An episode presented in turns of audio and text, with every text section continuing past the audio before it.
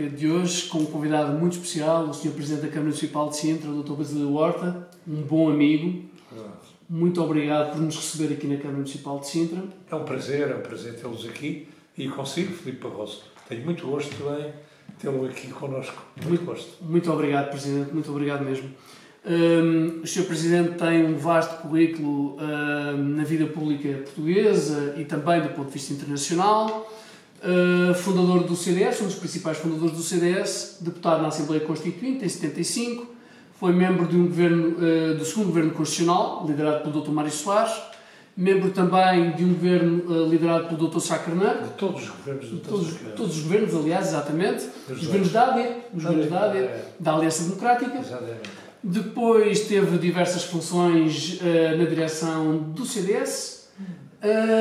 foi também embaixador. Não, é verdade. Quatro anos, quatro anos. Quatro anos. Eu há 20 anos que saí do CDS, mais precisamente há 20 anos, saí em 2002, exatamente, há 20 anos. E depois, como embaixador, depois uh, liderou a ICEP? Sim, sim. Fundei a ICEP. F fundou a ICEP? Foi a fusão da API Exatamente. com o ICEP. Foi, fui eu, que, eu, não, a minha equipe, que fizemos esse trabalho gigantesco, que foi absorver. Nós tínhamos 50 pessoas na API e absorvemos o ICEP que tinha 500. Portanto, foi um trabalho que eu acho que Notável. É, foi um grande trabalho, um grande trabalho. Foi um trabalho muito difícil e muito complicado, que eu estive, eu estive na ICEP desde 2005 a 2011, Exatamente. seis anos. Eu acho que quando saí ainda não estava a fusão completamente feita. Porque era, bom, estou a dizer isso, se calhar exageradamente, mas é que eram mentalidades diferentes. Era, a API era uma boutique, não era para grandes investimentos. O ICEP era exportação e pequenos e médios investimentos, quer dizer, mesmo mais virado para a exportação. A API era para o investimento, era claramente isso. E eu, com toda a franqueza, foi uma decisão do ministro Manuel Pinho, eh, que, eu, que, eu não, enfim, que eu não concordei com ela, mas tive que cumprir, como é evidente, mas não concordei com ela. E foi pena, foi pena porque era necessário, aquela API era, era eu substituí o Dr. Cadilho, era uma boutique, era uma boutique de investimento, era, e fez grandes, atraiu grandes investimentos de Portugal. Olha, a segunda fase da Alta Europa foi toda feita ali, enfim, e outras coisas. O Sr. Presidente depois uh, aceita o convite do então Primeiro-Ministro José Sócrates, que era secretário-geral do PS, deputado. para ser deputado, por Leiria. Cabeça de lista. Cabeça de lista. Que era um, terreno uh, tradicionalmente difícil para o PS. Era. Uh, e depois, o, o, o Sr. Presidente torna-se Presidente da Câmara Municipal de Sintra em 2013. É verdade, é verdade. E depois, já lá vão, já lá vão oito, anos. anos e tal, não é? Parece que foi ontem. Depois, uh, renova a vitória, a vitória é renovada com uh, a maioria absoluta é em 2017. É verdade. E agora, novamente, ganhou em 2021. Sem maioria absoluta, mas ganhei. Mas ganhou, é pela primeira vez o PS ganhou três eleições é consecutivas é em Sintra com o Presidente Basílio Horta. E da última vez não temos maioria absoluta porque tivemos uma abstenção de 60%. Foi a maior abstenção do país. É uma coisa espantosa, não é? Enfim, mas tivemos, desta vez, agora nas legislativas não houve, tivemos uma versão pequena e tivemos um dos melhores, se não o melhor resultado sempre em Sintra. Ganhámos em todas as freguesias, todas, e tivemos 44,1%, que é realmente uma votação acima, acima da votação nacional. Como sabem, 41. Exatamente, acima da média nacional. 3 pontos acima. Portanto, foi, pronto, foi muito bom. Portanto, é como se tivesse ganho com maioria absoluta. Fiquei tão contente com este resultado que, enfim, que, que realmente foi compensou muito uh, o resultado das autárquicas. Exatamente, exatamente. Que também foi uma vitória, foi a terceira vitória. Foi, foi, foi a vitória, foi a vitória. Mas eu acho que, na minha opinião, o povo é quem mais ordena sempre. O povo tem sempre razão. Uh, mas eu, eu pensava que podia, podia renovar a maioria absoluta, porque não fiz nada para perder. Mas pronto, as pessoas a certa altura convenceram-se que nós tínhamos ganho. Convenceram-se. E as sondagens que tínhamos eram todas elas o mínimo era 42, 42% até 48%. Portanto, as pessoas convenceram-se, eh, mesmo nas sondagens, que estava ganho. E se calhar foi um dos motivos que não foram votar. Olha, já está, não vamos dar mais poder ali à Câmara de Sintra, ao PS. Não sei, mas pronto, ganhámos e agora estamos a trabalhar como sempre estivemos. Com o mesmo ânimo, agora com mais objetivos ainda. Enfim, é um grande trabalho que temos pela frente. Ao longo de mais de um, 47 anos de vida pública, eu perguntava ao Presidente Basílio Horta como é que mantém esse entusiasmo uh, para o serviço público. como missão servir as populações, porque uh, o Sr. Presidente disse há pouco uma frase que eu achei notável, que é o povo é quem mais ordena sempre. Claro. E uh, em relação, por exemplo, discorda da dirigente do PSD quando essa dirigente da noite eleitoral dizia que o povo se tinha enganado. Ou seja, o povo não se engana na opinião do Sr. Presidente. Quem se enganou foi ela, não, é? não foi o povo. Eu acho que foi uma. Isabel Meirelles, eu conheço. Só pode ter sido uma, uma distração grave. Não se pode dizer isso, não se pode dizer isso. Mas a sua pergunta tem, tem razão de ser. Porque é que em 47 anos eu já fui tanta coisa antes. Bom, eu, porque é que. Sabe que não faço isto por altruísmo. Eu faço isto porque gosto de fazer isto. Há quem colecione carros antigos, há quem jogue, há quem faça das viagens uma forma de vida. Eu gosto de servir o Estado. Eu tenho gosto. Eu, quando hoje, hoje tive de manhã uma reunião no hospital, no nosso hospital, com toda a gente, para ver uma vez por mês, coordenamos para ver se há problema não. Você não imagina quando eu olhei e vi a primeira, a primeira laje feita em cimento, a alegria íntima que eu tive. Não imagina quando vou a uma escola toda reformulada, uma escola onde eu fui antes, onde chovia lá dentro, e agora está toda reformulada, com o logrador feito, com, com a semana passada fui ao Cacém, vi aquele parque arqueológico todo preservado, depois do trabalho que já se tinha feito antes, com uma coisa devolvida às pessoas serve 30 mil pessoas.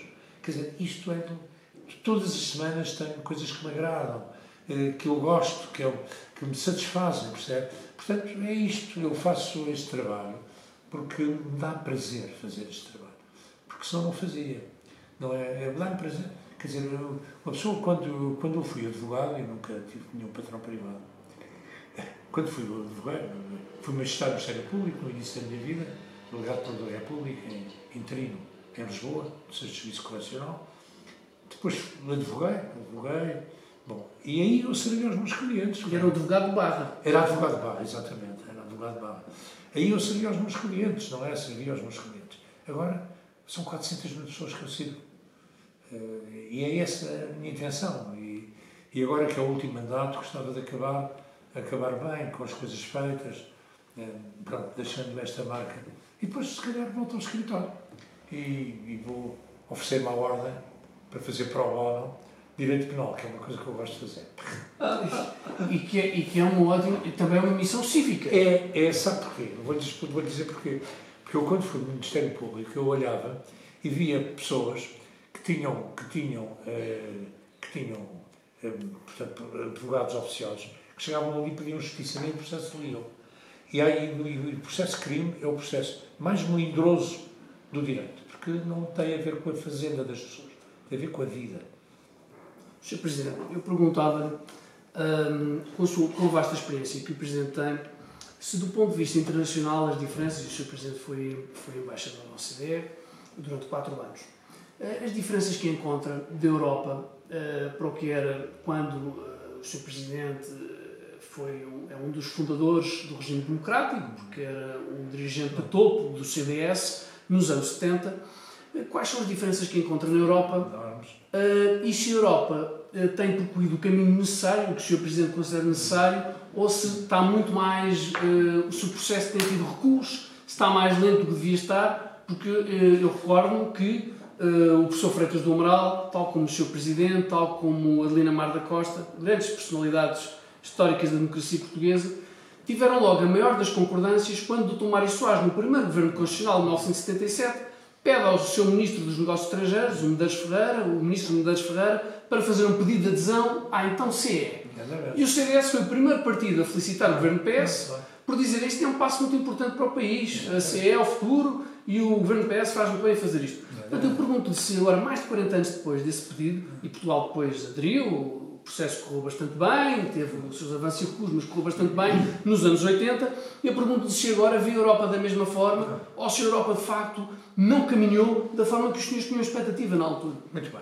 Lembro só uma coisa, nessa altura o Dr. Diogo era presidente da União Europeia das Democracias Cristãs, Exatamente. da UEDC. Ora bem, eu acho que a Europa caminhou a partir daí. Mas nós, quando falamos na Constituição Europeia, devemos ter a modéstia de perceber a dificuldade desse processo.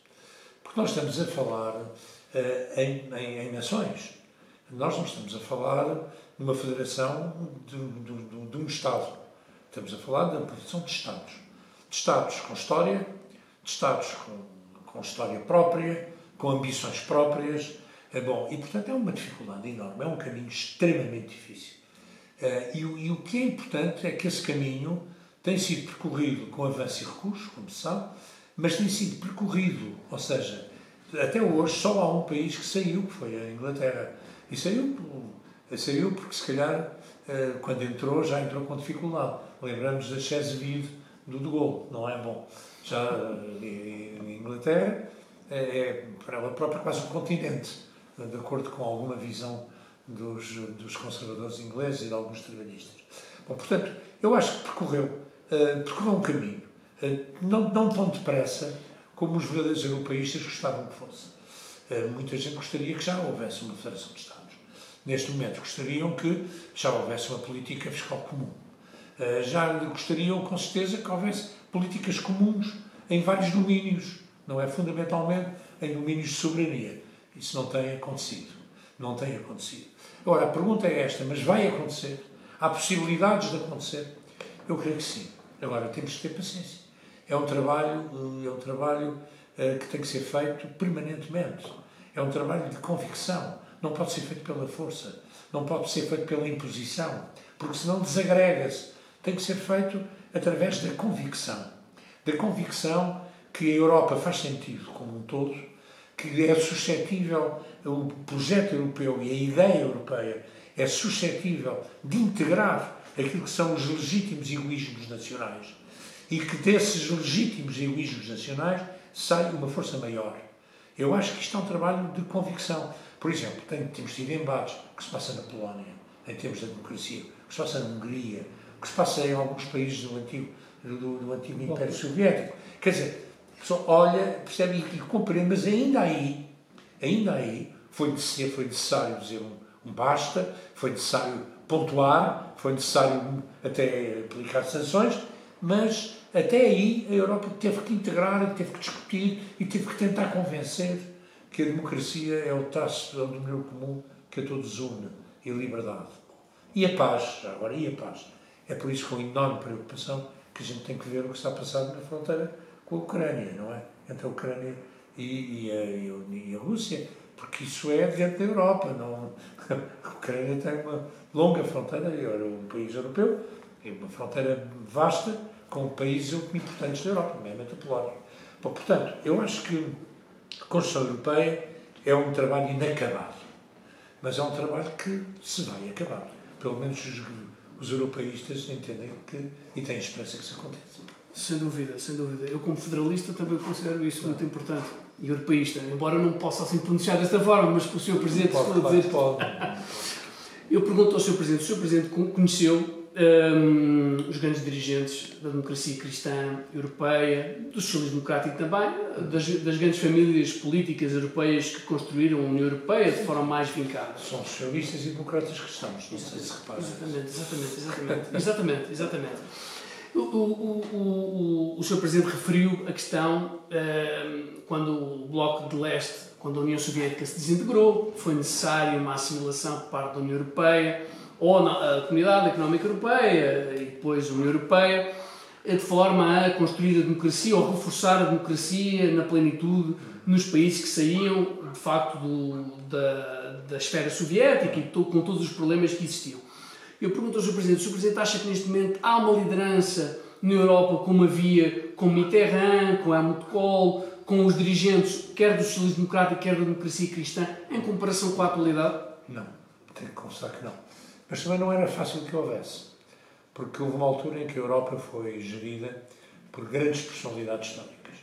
E não é fácil, numa geração ou em duas, encontrar personalidades tão fortes. Tão fortes como De Gaulle, por exemplo, não é? Como Adenauer, por exemplo, enfim, como, como tantos outros, não é bom? Eh, eu acho como os italianos na altura, eh, eu, eu acho que é, é difícil. O Mitterrand, é difícil eh, que foi o Jacques, um, que foi o primeiro comissário, Jacques Delors, que eu conheci pessoalmente em Paris. Eram são pessoas de uma categoria enorme e não se, não se fabricam, entre aspas, eh, facilmente. Uh, agora, nós temos que gerir com o que temos. Não podemos estar permanentemente a comparar e a ficar. Agora, o que temos é que, é que a Europa tem que ter capacidade de gerar novos grandes líderes. Novos grandes líderes. E isso, com toda a franqueza, não tem sido. Não, não, tem sido visível. Não quer dizer que não existam. Uma nova geração que não existam. Mas não tem sido visível. Tem que se dar visibilidade eh, e tem que se dar visibilidade. Mas sabe que o problema também tem a ver com o acesso à política.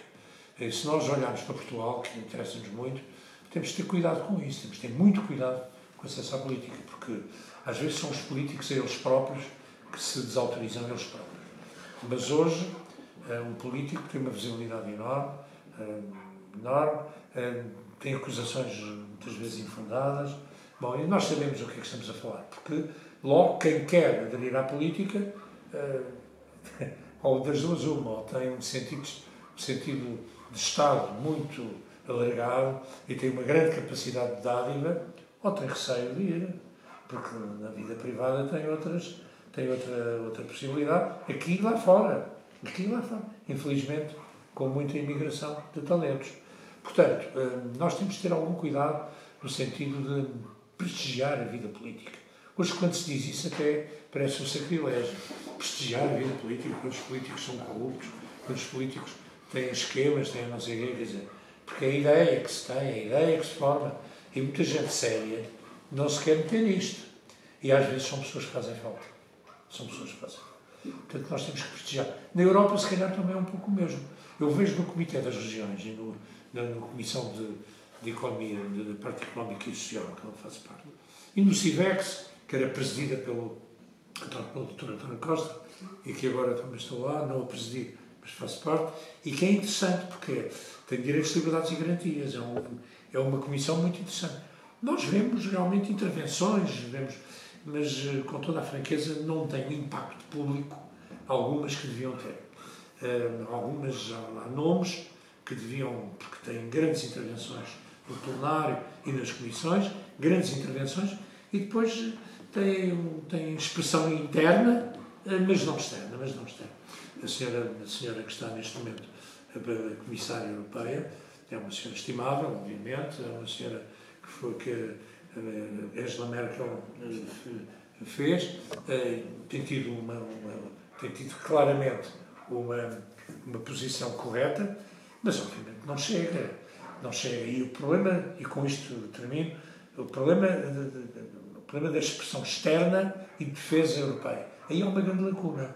A política externa europeia é frágil e a política de defesa é inexistente. Nós temos agora o problema da Ucrânia, não é? E quem fala, quem fala é os Estados Unidos, é a Rússia e agora parece que a China. O que é complicado. Bom, a Europa só votos, não é? Quer dizer, não se ouve praticamente. Ah, faz umas sanções e tal. Mas, eh, mas eh, o que é isto, não é? A Inglaterra, que está fora da Europa, ouviu-se mais. Mandou material de guerra, mandou não sei o quê, que não sei se mandou até já tropa ou não, se não mandou, está, está para mandar. Bom, portanto, quer dizer, ora bem, a Europa tem que perceber isto. Quer dizer, tem que entender isto, é uma coisa complicada. A é. frase do Kissinger dizer que não sabe a quem é que telefona na Europa continua a ter toda a atualidade. É dizer, continua a ter completa atualidade. Não sabe a quem fala na Europa, é verdade. E mesmo em termos de política externa, nós sabemos que é um representante da política externa, mas com franqueza, quer dizer, qualquer ministro dos estrangeiros de, de Espanha ou de Itália é capaz de, de ter maior visibilidade. Sr. Presidente, vamos só fazer uma pausa, voltamos já.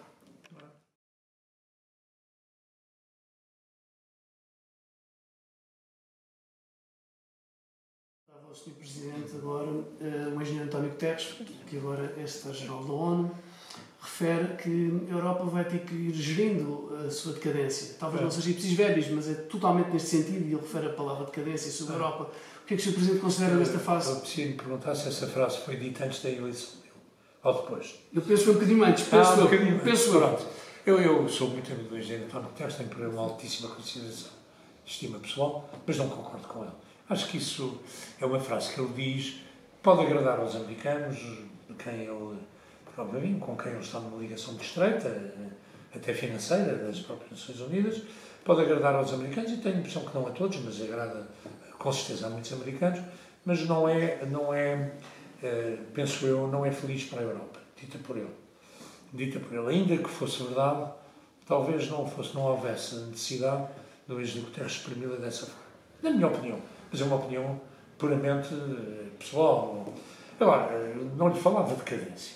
Eu acho que não se pode falar em decadência. Pode-se falar num progresso lento. Eh, pode-se falar em alguma desilusão daquilo que são os objetivos que os europeístas puros tinham e têm. Alguma desilusão, algum recuo em algumas coisas. Isso compreende-se. Olha, decadência é uma palavra eh, complexa, complicada. Eu há dias estava a ver aqui umas coisas e estava a ver, uh, quando se fala na Europa e na economia, olhe para o produto interno bruto da Espanha e olhe para o produto interno bruto da Rússia e vai ver que é muito próximo. Porque é fantástico. A Rússia deve ter, não sei, 4 mil milhões a mais. Coisa mínima, não é? Nos trilhões. Da, da Espanha. A Itália já tem um produto maior do que a Rússia. Em termos de PIB per capita, a Espanha é o dobro. Não sei, a Alemanha deve ser o triplo ou quadro. Bom, isto não é decadência. Talvez. Vamos entendermos. Eu acho que, acho que não é decadência. Agora, é claro que se pergunta que devíamos andar mais depressa no sentido das tecnologias, é verdade. É verdade. Quer dizer, ou seja, nós estamos a ser a Europa, portanto, foi ultrapassada, já não só pelos Estados Unidos, mas foi ultrapassada por países asiáticos, por Coreia do Sul, por exemplo, não é? Uh, sem dúvida nenhuma, e ultrapassada pela, pela Índia, também já tinha sido ultrapassada, mas pela China. Não é? E isso é complexo e complicado. Portanto, tem que se fazer um esforço muito grande em termos de avanços tecnológicos uh, e grandes investimentos nesse domínio. Estou perfeitamente de acordo. Uh, bom, agora, mas isso não chega para dizer que é decadência. Quando muito, é necessário pisar no acelerador. Hum, quando muito é necessário isso. Agora, temos que temos pela frente um trabalho complexo e difícil. difícil. A Europa não é os Estados Unidos, quer dizer, e mesmo assim os Estados Unidos é uma guerra de secessão. Não é? Quer dizer, portanto, a Europa não tem, não tem Estados federados, tem nações. Tem nações, algumas com séculos de história, que abdicam da sua soberania em função de uma ideia. Isto não é fácil.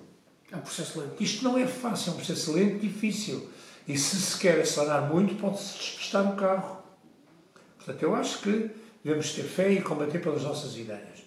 Mas ter consciência de que é um trabalho difícil e que se vai fazendo dia a dia, semana a semana, mês a mês, ano a ano. Eu perguntava ao Sr. Presidente se considera que, perante um, o crescimento, a crescente influência da China, um, que a economia americana depende muito da China, porque ah. paga a dívida norte-americana. Uh, se, se, eh, do ponto de vista tecnológico, o Sr. Presidente já, já falou da necessidade que existe da Europa e os Estados Unidos, o mundo ocidental, voltar a liderar esse campo, que está em perca de há uns anos ou umas décadas esta parte. Eu perguntava ao Sr. Presidente se considera que a China, que, que os seus líderes dizem que é um modelo que pode ser exportável, e isto não é nada, não é uma mensagem anti-China, longe disso é apenas uma constatação. Se eles consideram isso, como é que os democratas uh, na Europa e nos Estados Unidos podem gerir essa situação, sendo que nós sabemos que as relações internacionais são geridas com realismo, mas uh, perante essa situação em que há, certos valores que o mundo ocidental não pode ceder, não é? é. Pois está a falar na realpolitik, não é? é eu, eu acho, vou dizer a minha opinião, a minha. Eu acho que o Ocidente avançou demais em relação à China. E agora, se quer recuar, vai ter grandes dificuldades a recuar. E quando digo Ocidente, digo fundamentalmente os Estados Unidos. Lembra-se, há meia dúzia de anos, não havia grande empresa americana que não tivesse eh, exportado para a China uma grande parte do seu trabalho. A indústria automóvel não foi só americana, foi, europeia, em, em, todos os domínios, quer dizer, a mão de obra chinesa, comércio desregulado, comércio, claro, não, portanto, Bom, ok, o que é que aconteceu?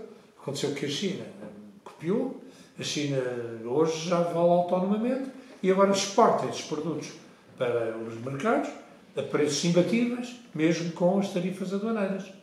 Isso está a ver em todo o mundo. Bom, portanto, agora é necessário regular, regular isto. Mas a verdade é esta, quer dizer, a China diz muito bem, amanhã se os Estados Unidos quiserem pôr, eh, quiserem pôr sanções ou ter tarifas aduaneiras especiais para os maiores, por forma a dominar e a gerir de uma maneira mais cautelosa o comércio da China, os principais prejudicados são as, empresas americanas. Porque são elas que estão a produzir, são elas que estão lá. Bom, portanto, eh, é uma questão séria, é uma questão económica séria e política. E política, que é a mais importante.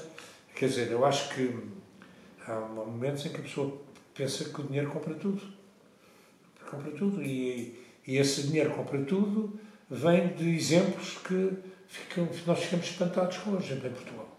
Portugal, como sabe, nós temos a EDP e a RR, que são indústrias eh, fundamentais, estruturantes da nossa vida, e não dos chineses. Quer dizer, e os chineses não são uma democracia exemplar. Se calhar nem são mesmo uma democracia. E como dizem bem, exporta e tem o tempo todo do mundo. A China tem o tempo todo do mundo. Agora, e usa, e usa o comércio, usa, usa o setor privado para se fortalecer. Não é que acredite nele, mas é para se fortalecer. Eu lembro-me que numa visita à China, eh, com o seu primeiro-ministro, engenheiro José Sócrates, em que eu fui com o presidente da ICEP, a certa altura nós queríamos visitar a Geely, que é uma empresa de automóveis, que comprou agora a Volvo, que já na altura fazia os, os motores dos, dos táxis ingleses, porque queria vir para a Europa, e nós queríamos lá falar para dizer que Portugal estava disposto a ir. E os administradores da Geely diziam que não estavam disponíveis para nos receber. E o Primeiro-Ministro disse ao Primeiro-Ministro chinês que pena, gostávamos tanto de ir à Geely e não estão disponíveis. O senhor não disse nada, mas passado duas horas, os administradores da Geely vinham completamente, estamos abertos a tudo, foi um mal entendido, estamos aqui todos, recebemos. Quer dizer, porque o Primeiro-Ministro japonês e é privada a empresa. É assim, é assim a relação. É o capitalismo chinês, é um capitalismo de Estado, feito com privados. É claro que ele é exportável, é exportável. Só que a diferença, a liberdade, a opinião própria, não é o forte do regime chinês, como se viu em Tiananmen e como se vê todos os dias. Bom, portanto, isso é um perigo, realmente é um perigo. É um perigo para várias gerações. Mas nós temos que escolher aí entre a coerência da democracia não é? e o lucro fácil e imediato que os chineses têm. Têm, têm dinheiro, ninguém sabe lá dentro como é que é, porque não sabe, ninguém sabe a dívida interna chinesa. Quem é que sabe? Os bancos são suportados pelo erário público chinês. É. Agora, é verdade que investem muito, que investem muito na cultura, é verdade isto. Eu, eu lembro, eu fui, eu, eu, eu assinei como Ministro do Comércio o primeiro acordo comercial entre Portugal e China. Portanto, foi uma coisa interessante. 1980. Bom, e eu fui lá, e o meu colega chinês tinha 83 anos. Bom, e era, foi, foi companheiro de Mao Tse-Tung na longa marcha. Antes das reformas de Sim, e sabe uma coisa? Quando começámos a ver o tratado, estávamos a ver as cervejas e não sei o quê, e ele disse, eu não quero discutir isso.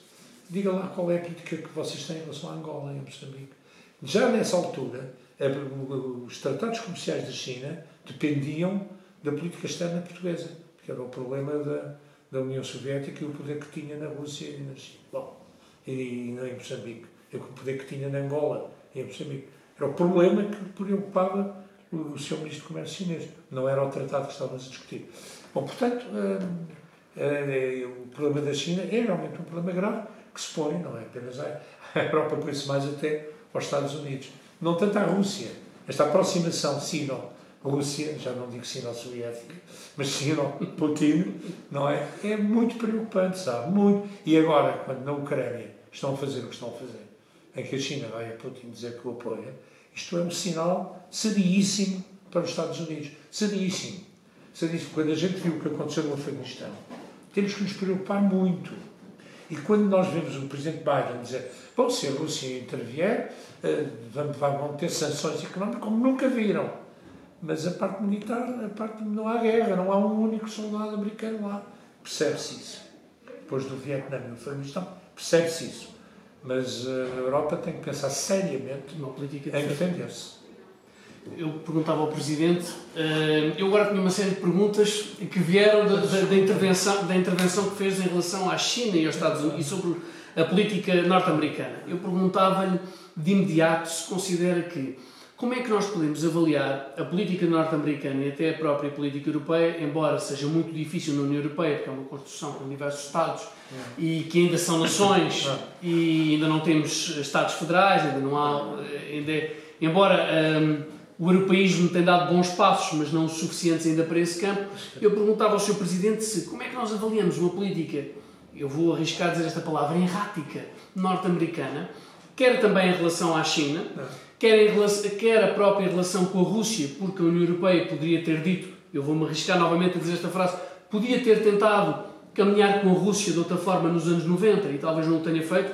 O nosso podcast chama-se Perestroika, porque consideramos que o Gorbachev procurava, apesar de tudo, um fenómeno interno dentro da União Soviética, mas era um profundo democrata e é apanhado num turbilhão que ele próprio ajudou a criar, no sentido de dar liberdade e dar democracia à, à, à então União Soviética, mas que não, não seria um caminho que era impossível de cumprir, porque não haveria, não haveria forma de, de, de sobreviverem como grupo, porque não eram democratas, e ele era, Gorbachev era. Eu pergunto ao Sr. Presidente como é que vê a política errática dos Estados Unidos nesta matéria e a própria União Europeia, que parece estar um pouco ao sabor do, da maré, porque a relação com a Rússia e a China, não, nós não, não há forma de trazer a Rússia para o campo democrático.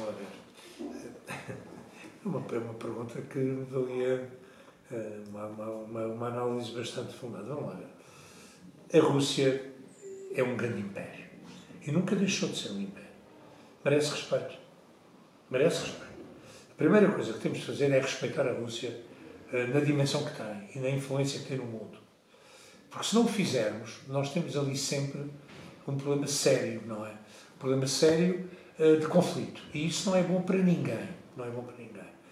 Por isso, eu creio que, em relação à Rússia, neste conflito com a Ucrânia e o conflito da NATO, eh, mas também vê, também se calhar é um sacrilégio que eu vou dizer, mas eu acho que, eu acho que é necessário ter algum respeito, quer dizer, não colocar na fronteira da Rússia, eh, não é, eh, representantes do Ocidente que, suscetíveis de ameaçar aquilo que a Rússia é. Nós não temos que estar a metermos lá dentro, dizer que o Putin é o novo czar ou não é Quer dizer, os russos são os russos, quer dizer, nós temos que respeitar aquilo que é a tradição russa, quer dizer, não foi só o Putin, foi mesmo no, Império Soviético. Como é que foi? O que é que aconteceu com a tropa de Napoleão? O que é que aconteceu com Hitler? O que é que aconteceu com os casados? Quer dizer, tem uma história densa de um grande império.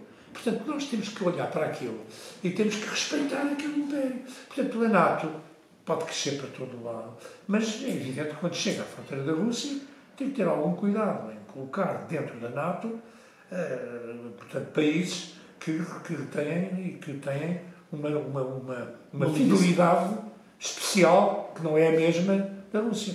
Lembra-se quando em Cuba o Gorbachev quis pôr uma coisa de mísseis, estamos à beira da Guerra Mundial. Não era pelos mísseis de Cuba, é pela ameaça que se tinha aos Estados Unidos. Ora, a Rússia, embora com uma dimensão económica muitíssimo menor e tecnológica menor, e, e militar, não sei se menor, mas com certeza não tão grande, não é, mas, mas de qualquer maneira é hoje um império que vão por si, que vão por si. Portanto, o que nós temos é que falar com ela e respeitá-la e, obviamente, não deixar que, também ao contrário, também darmos o respeito. Mas é um equilíbrio difícil e não ajuda colocarmos ou darmos a entender que eh, podemos, eh, podemos ameaçar as suas fronteiras. Eu, eu, eu perguntava Acho eu, mas isso é uma. Eu sei que isto que eu estou a dizer é muito, é muito discutível.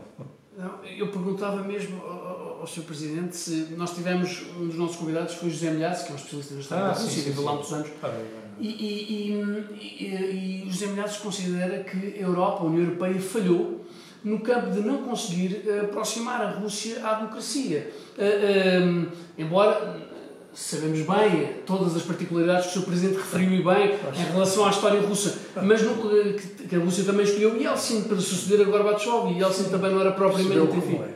Mas como é que nós podemos exportar o modelo de democracia que temos para um país como a Rússia ou a China? Como é possível? Quer dizer, não, ou para Angola, tal como a gente vê, ou para Moçambique, ou para o Zaire, ou para a Somália, quer dizer, vamos ter algum cuidado com isso é, um modelo que, mesmo, mesmo na Europa, mesmo em nós, eh, sedimentou-se com o tempo e mesmo hoje, séculos passados, mesmo hoje é contestado. mesmo hoje tem falhas, mesmo hoje precisa de ser aperfeiçoado, mesmo nos países mais democráticos. Olha agora a Inglaterra com o Johnson, o que está a acontecer. E a Inglaterra, desde a Magna Carta, enfim, é a mãe de todas as democracias. Mas, portanto, está a ver. Quer dizer, portanto, temos de ter cuidado quando queremos exportar um modelo que é nosso e ele dizer que os outros povos têm que o adaptar. Temos que ter cuidado, temos o diálogo. O diálogo é isso mesmo. É deixar as pessoas livres de optarem pelo modelo que querem. Não é? E não ter esta ideia de impor aos outros um modelo que eles eventualmente não estão disponíveis. Uma coisa é dizer isso, outra coisa é admitir ou a violência, eh, ou não a combater, ou as prisões, isso aí com certeza que sim.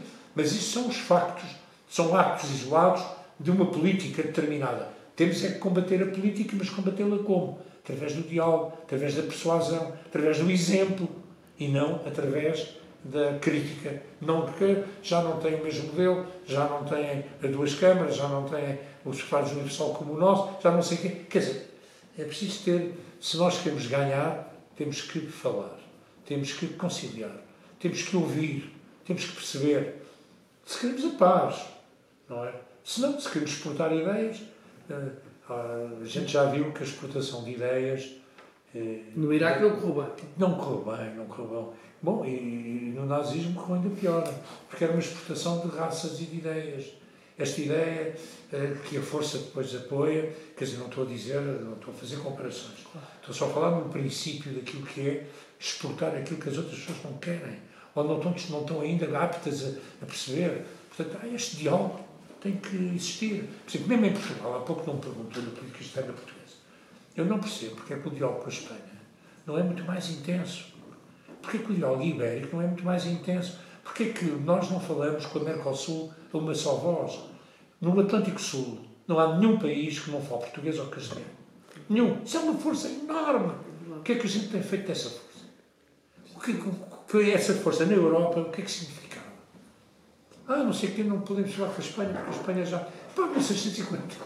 Hoje, hoje a nossa independência é maior quanto mais economicamente formos fortes, quanto mais justos formos internamente mais independentes somos, quanto mais capazes de criar uma sociedade mais igualitária, mais rica, mais forte.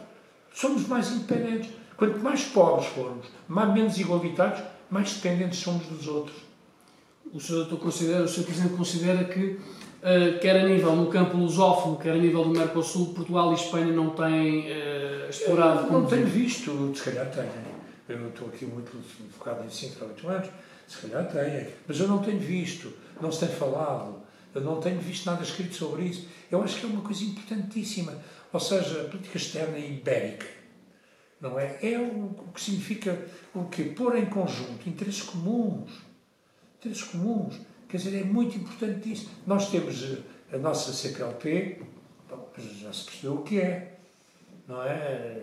A CPLP ou o Brasil está à frente, mas está a ver. Agora, é muito diferente ter uma CPLP em que nós integramos, não é? Integramos na CPLP todo o poder que, está, que há, uma influência enorme económica na, na, na, no Atlântico Sul. Porque é possível ter isto.